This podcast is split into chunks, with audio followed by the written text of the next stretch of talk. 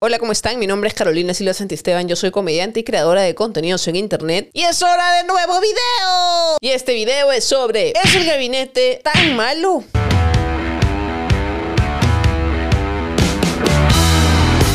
Tenemos un lapicito con cerebro de borrador de presidente. Estaba que me moría por comentar esto, pero ustedes saben que yo me informo mucho y de hecho todo lo que voy a decir en este video va a estar sustentado como siempre. Voy a dejar algunos links en la descripción del video en YouTube. Ahí siempre dejo links. Bueno, no siempre. Últimamente dejo links de mis fuentes porque a la gente se le dio por decir, está mintiendo, eso no es cierto. Y todo lo que digo tiene una fuente, así que ahí está. Así que, así que no jodamos. Antes de comenzar te recuerdo que si estás viendo este video en YouTube, le des clic al botón ahí, suscribirse y activar la campanita para que YouTube te mande una notificación cada vez que yo suba nuevo contenido. Si lo estás viendo en Facebook, puedes darle seguir a mi página y obviamente búscame en Instagram. ¡Instagram! Quédate hasta el final del video porque al final les voy a dar una noticia sorpresa y solamente le voy a decir al final, pues, si no lo ves todo, no, no la ves. Así como en pandemia, que no la ves. Ahora sí, vamos por partes. El gabinete ministerial ha despertado mucha preocupación. Hay un sector que dice, ay, te lo dije, pues, ahí está tu gabinete, pues eso querías. Ah, no, pues ok,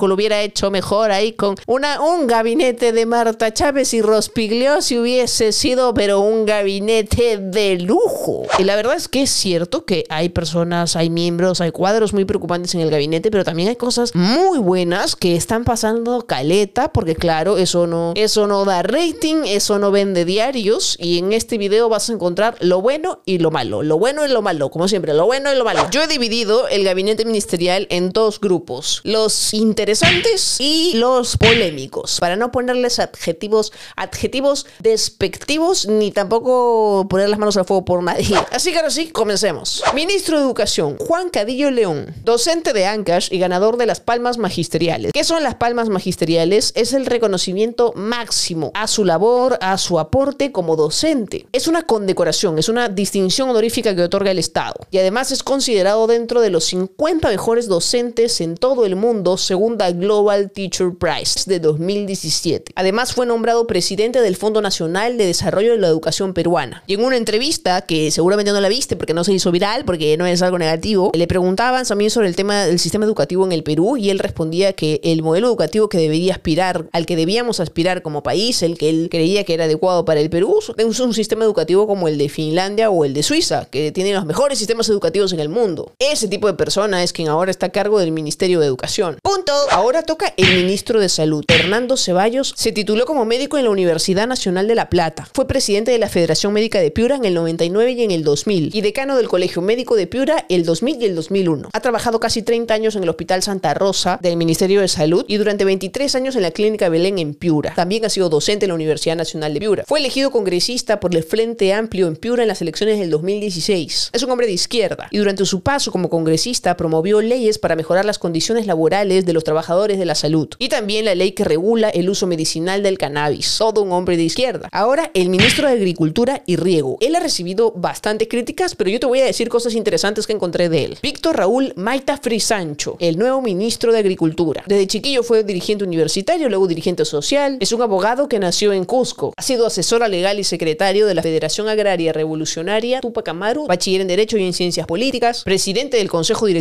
Nacional de la Confederación Nacional Agraria y la Federación Agraria Revolucionaria Tupac Amaru del Cusco publicó una carta en sus redes sociales donde respalda el nombramiento como ministro de Agricultura a Víctor Maita, detallando que lo habían elegido como vocero, que ha trabajado con años de la mano del campesinado, que trabajó de la mano de Perú Libre sus propuestas en la Comisión de Transferencia y que luego establecida esa relación es que lo convocan para ministro. Esta federación congrega organizaciones de agricultores de varias partes del Perú y le están dando su respaldo. Y esta misma federación recibía saludos del mismo Congreso de la República hasta hace muy poco por su aporte y representación del campesinado a nivel nacional. Punto. Ministro de Producción, Iván Quispe Apaza. Nació en Juliaca, estudió Ingeniería Económica, también obtuvo una maestría en Economía y también estudió Derecho. Ha tenido varios cargos en distintas municipalidades, Tuncoya de Samán, en la Municipalidad Provincial de San Antonio de Putina, ha sido coordinador provincial y regional del Frente Amplio en Puno y acaba de ser electo congresista. Punto. Ministro de Economía y Finanzas.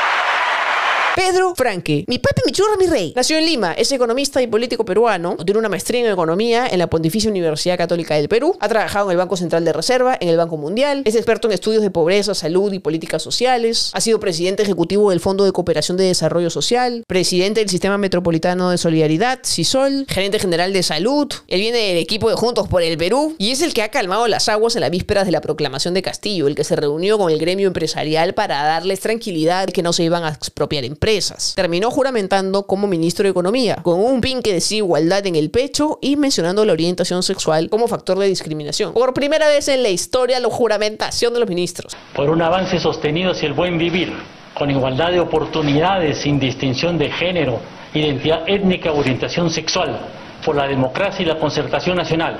Sí, juro. ¿Ya para qué más? Punto. Ministerio de Comercio Exterior y Turismo. Roberto Sánchez Palomino. Este también viene junto por el Perú. De hecho, es el presidente del partido. Y ahorita es congresista electo. Nació en Huaraz, estudió psicología en la San Marcos. Tiene 10 años de experiencia en gestión intergubernamental, en políticas, programas y proyectos de gobiernos regionales, provinciales y del gobierno central. El problema aquí es que el turismo es una de las principales áreas para reactivar la economía y está a cargo de alguien que no tiene experiencia en turismo. Ministro de Energía y Minas, Iván Merino Aguirre. Nació en Huancayo, es un pequeño empresario especializado en negociación social, con vasta experiencia en Perú, Argentina, Brasil, Chile y México. Es editor de varias publicaciones sobre el impacto socioeconómico de los proyectos de inversión a gran escala en zonas amazónicas y andinas. Es gerente de una empresa llamada Sur Análisis SAC, que se dedica a la resolución de conflictos, análisis de riesgo y evaluación e investigación social en países de América Latina. Sin embargo, no cuenta con experiencia en gestión pública y está a cargo de uno de los ministerios con mayor conflictos sociales que hay y que además es vital para la reactivación económica del país. Igual vamos a ponerlo como que entre los interesantes porque bueno, por lo menos no ha quemado ninguna municipalidad.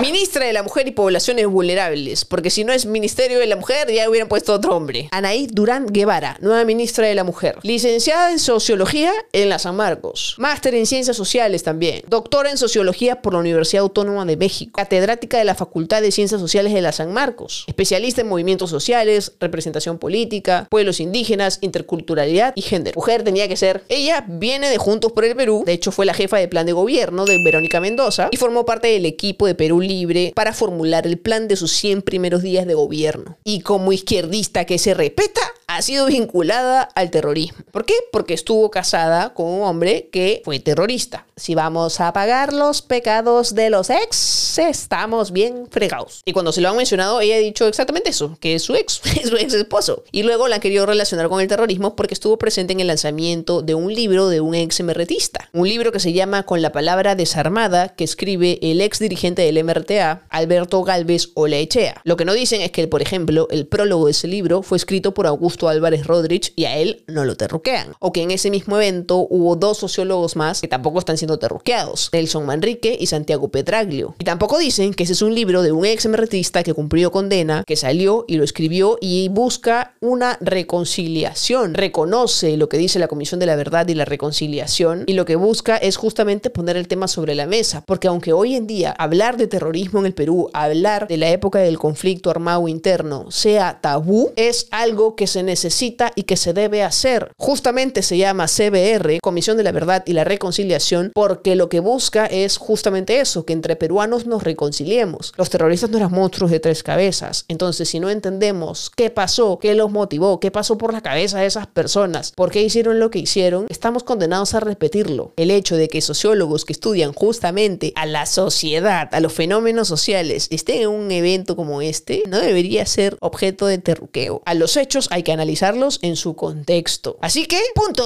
Ministro del Ambiente, Rubén Ramírez Mateu, abogado con maestría en política, gestión y derecho ambiental, doctorado en medio ambiente y desarrollo sostenible. Ha sido consultor del Colegio de Abogados de Lima, ha trabajado en el Ministerio de Trabajo, ha sido asesor en el Congreso de la Comisión de Pueblos Andinos, Amazónicos Afroperuanos, Ambiente y Ecología. Pues hay poquita info de él, pero yo creo que, punto.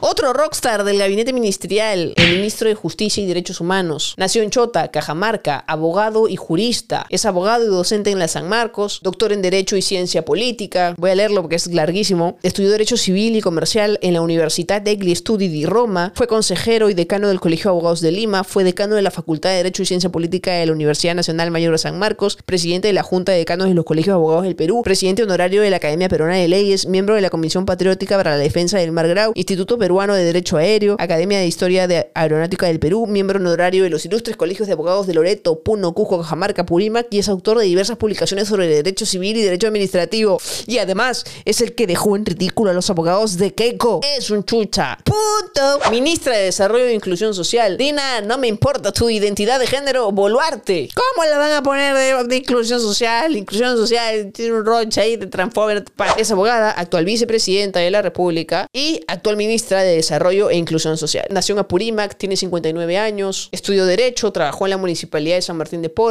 ha sido jefa de oficina en la RENIEC desde el 2007. En el 2018 intentó ganar la alcaldía de Surquillo en el partido Perú Libertario, fundado por Vladimir Cerrón en ese entonces, hasta que este año terminó formando parte de la plancha presidencial de Pedro Castillo. Ella también había sido voceada para el premierato, pero parece que la chotearon porque en prensa marcó distancia con Vladimir Cerrón, que al fin y al cabo es el fundador del partido. No la puse en el grupo de ministros polémicos porque me parece valioso, uno, que sea mujer, dos, que si bien todavía le falta como que la deconstrucción ahí en temas de diversidad, sí creo que tiene muy claro el tema de lucha de clases. Si hasta este momento te está gustando el video, recuerda darle clic a suscribirse ahí abajito y activar la campanita para que YouTube te mande una notificación cada vez que yo suba nuevo contenido. Seguimos. Ahora sí, los polémicos. Ministro de Relaciones Exteriores, Héctor Béjar, licenciado en Derecho y en Ciencias Políticas en la San Marcos y doctor en Sociología también de la misma casa de estudios. Héctor Béjar en 1962 recibió instrucción guerrillera. Fue formado en la Cuba revolucionaria y por eso un montón de gente lo está terruqueando de una manera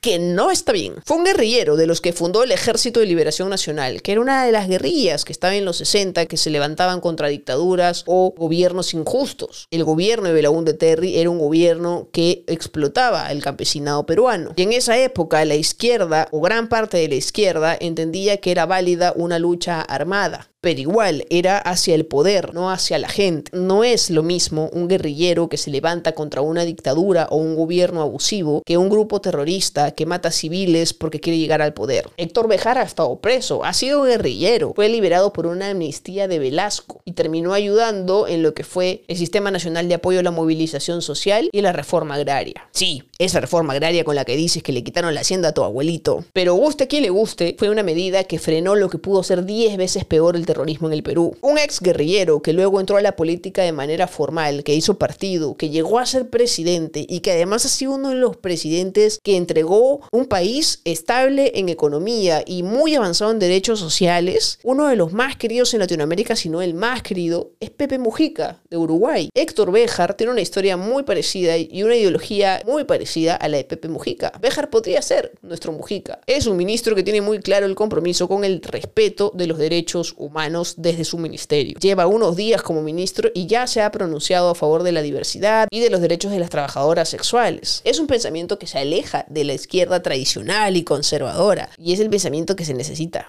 Punto. Ministro de Defensa, Walter Ayala, se hizo más conocido porque presentó una acción de amparo que impidió la elección de miembros del Tribunal Constitucional en este gobierno de transición que tuvimos de los que estuvieron un año de congresistas. Y eso no es algo que está mal. De hecho, ya sabíamos que esa elección no se estaba haciendo por la legal, no estaba respetando el debido proceso, pues más bien lo que parecía era que estaban tratando de elegir a dedo a miembros del tribunal que puedan decir, uy, sí, hubo fraude electoral sin la necesidad de presentar pruebas fehacientes. Fue parte del Colegio de Abogados de Lima cuando se le quita la licencia a Pedro Chávarri. Sí, ese Pedro Chávarri, del caso de los cuellos blancos del puerto. Entonces, hasta ahí todo bien. Él estudió Derecho en la Universidad Inca Garcilaso de la Vega, tiene una maestría en Derecho Civil y Comercial y además un doctorado en Derecho. Hasta ahí todo good, pero ¿qué tiene que ver con el Ministerio de Defensa? ¿A qué se dedica un ministro de Defensa? El Ministerio de Defensa es el organismo que representa a las Fuerzas Armadas en el Consejo de Ministros. Y este señor era policía y lo votaron de policía, le dieron de baja de forma deshonrosa por una medida indisciplinaria. Y ahora representa y es jefecito de todas las Fuerzas Armadas, ¿no? Como cuidado quién despides y cómo lo tratas, porque no sabes cómo se puede superar las vueltas que da la vida. Hace poco, la prensa, los mismos creadores de ¿Ya probaste el ceviche? Le mostró una foto donde sale con una mujer que no sería su esposa de forma muy cariñosa, a lo que él decía, no, no, esa foto es clonada, esa foto es clonada. Una ciudadana venezolana, ¿es su pareja? Es una foto clonada, yo me estoy divorciando, pero es una foto, una foto clonada. ¿No es usted que aparece en esta foto con la señora venezolana? Yo no, no, no,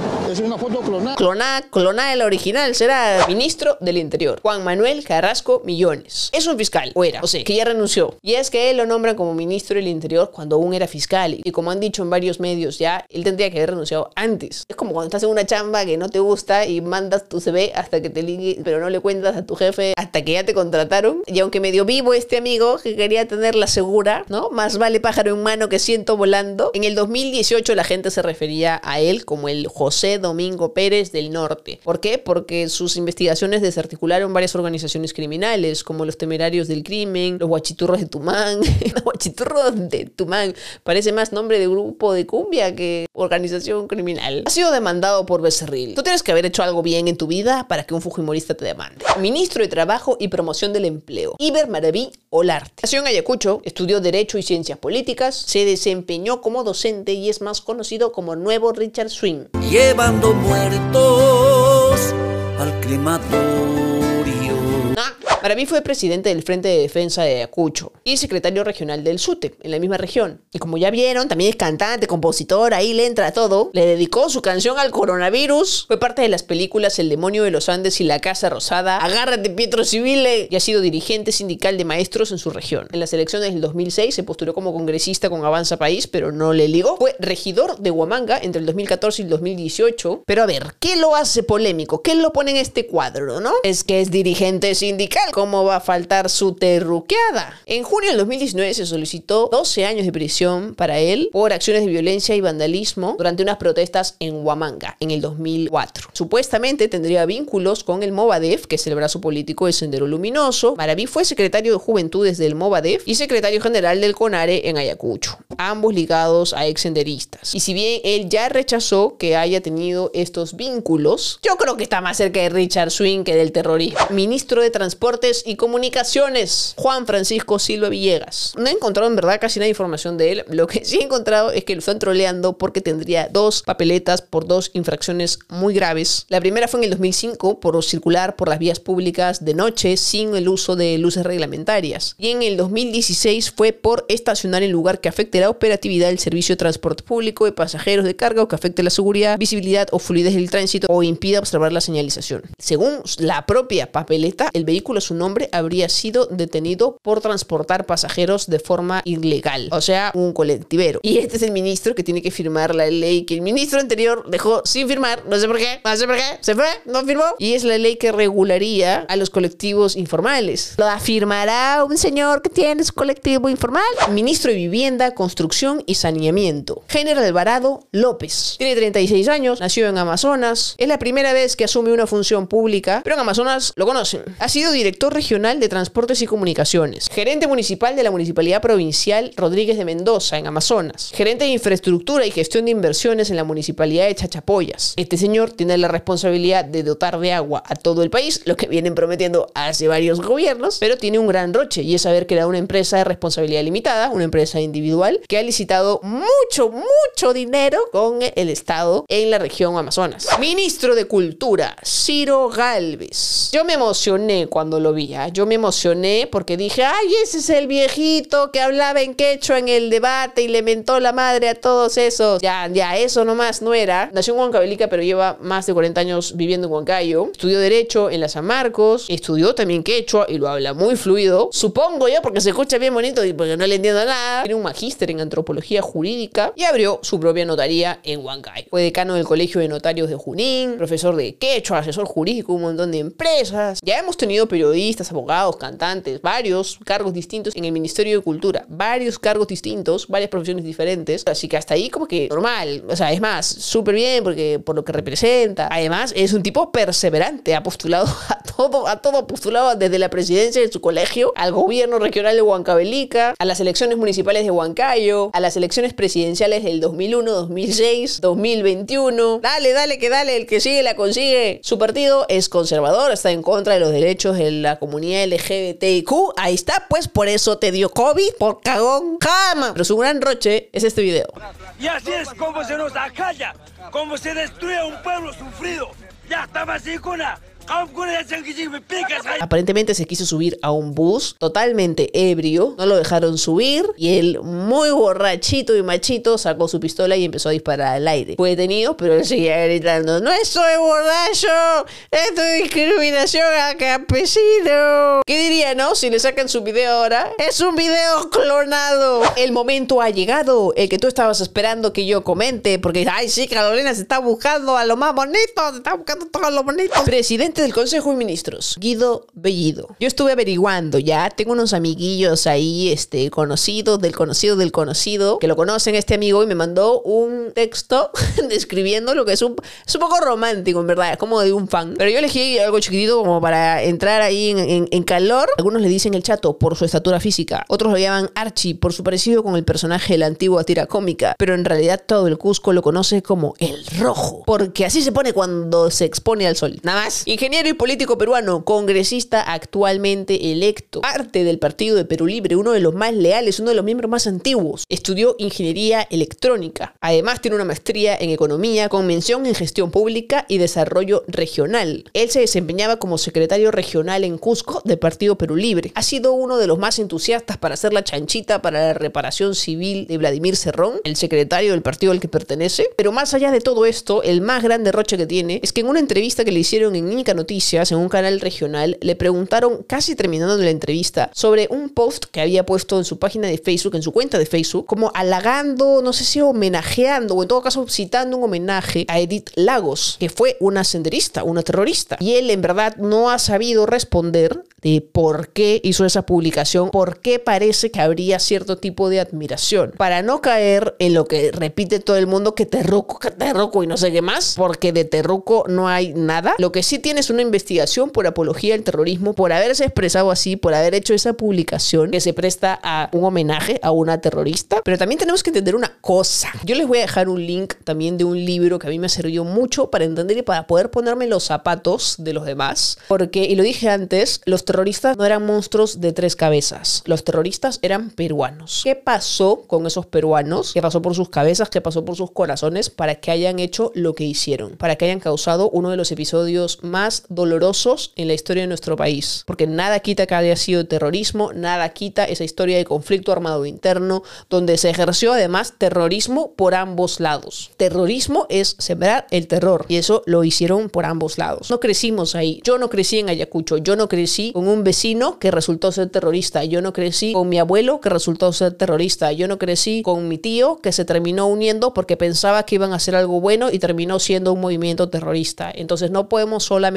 hablar desde una postura tan cómoda como que nos enteramos de que había terrorismo cuando llegó a Tarata. Estamos hablando de un gabinete conformado por casi todos provincianos. Entonces a mí sí me gustaría escuchar una real explicación. Tómate media hora si quieres una real explicación porque tampoco pueden haber ambigüedades. Entonces a mí particularmente sí me gustaría escuchar, no me gustaría seguir leyendo comunicados escritos por otro donde dice que rechazo esto, rechazo todo, quiero la paz mundial, Oli, soy la nueva Miss Cusco. No, sino sí quisiera escuchar realmente por qué escribiste eso, qué es lo que piensas y cuál es tu postura. Lo importante es ponerse en los zapatos de ambas partes es poder entender por qué pasó lo que pasó para que no vuelva a pasar, no para justificarlo, simplemente para que no vuelva a pasar y para poder sanar. El Perú no va a sanar este episodio tan doloroso si no se habla, si sigue siendo tema tabú, si en el colegio solo te enseñan fechas y nombres y malo malo y los policías buenos y porque así no es la vida. La CBR es la Comisión de la Verdad y la Reconciliación y la reconciliación es algo que aún no hemos alcanzado. Otra cosa, obviamente, yo como lesbiana no lo puedo dejar de mencionar. Guido Bellido ha tenido unas publicaciones abiertamente homofóbicas y misóginas. Creo que los que hemos votado en segunda vuelta, la mayoría de los que hemos votado en segunda vuelta por Pedro Castillo, no esperábamos ni que sea feminista, ni pro gay, ni este pro progre ni nada. O sea, hemos votado por evitar que llegue una mafia que ya conocemos al poder. Pero eso tampoco significa que nos vamos a cegar y que vamos a hacer así y que, y que hagan lo que quieran. Tampoco, tampoco. Cuando leo reclamos o, comentarios que dicen, ah, pues ahí está tu candidato, ahora te quedas muda. No, yo jamás me he quedado muda. Yo he dicho lo que pienso y siempre dije, yo voto por Castillo con miedo, con incertidumbre, pero también apostando porque hay un congreso de oposición que tiene que ser inteligente, que no puede vivir solamente diciéndole, no quiero que hagas esto, no quiero que hagas esto, quiero que pongas este. No, porque no es la primera vez que tenemos un gabinete con figuras cuestionables. Miren los gabinetes anteriores. Nadie dijo nada cuando una investigada por lavado de activos estaba postulando a la presidencia y ahorita le están cuestionando el premierato a un hombre por un comentario o por una postura que podría ser polémica, pero no deja de ser una postura. A mí no me gusta el premier, no me gustan varios ministros. Me parece que tiene cuadros muy buenos este gabinete que nadie les ha dado la cabida que les han debido dar. Yo espero que